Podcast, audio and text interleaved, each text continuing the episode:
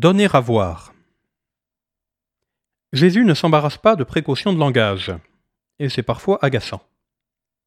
Il affirme En voyant ce que vous faites de bien, les hommes rendront gloire à votre Père qui est aux cieux.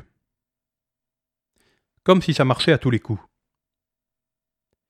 Nous savons bien que malgré nos efforts, tout le monde autour de nous ne se convertit pas, même dans nos familles. Alors pourquoi est-ce que cela ne marche pas? Notre lumière de disciple est-elle trop faible? Est-elle cachée? Et alors comment témoigner efficacement? Pour donner aux hommes envie de vivre dans le royaume des cieux, il ne faut pas seulement leur en parler.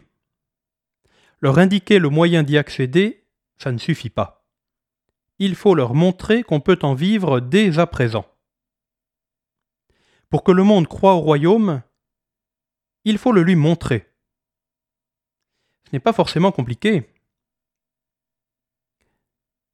Par exemple, lors d'un camp réussi, les scouts sont attentifs les uns aux autres, ils mènent une vie joyeuse, simple, priante.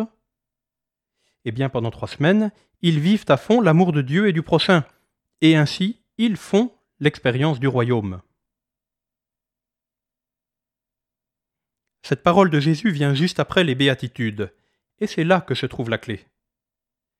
Témoigner du royaume, c'est vivre déjà de cet esprit des béatitudes. C'est un renversement total de nos idées sur le bonheur, un programme à mettre en œuvre dès à présent.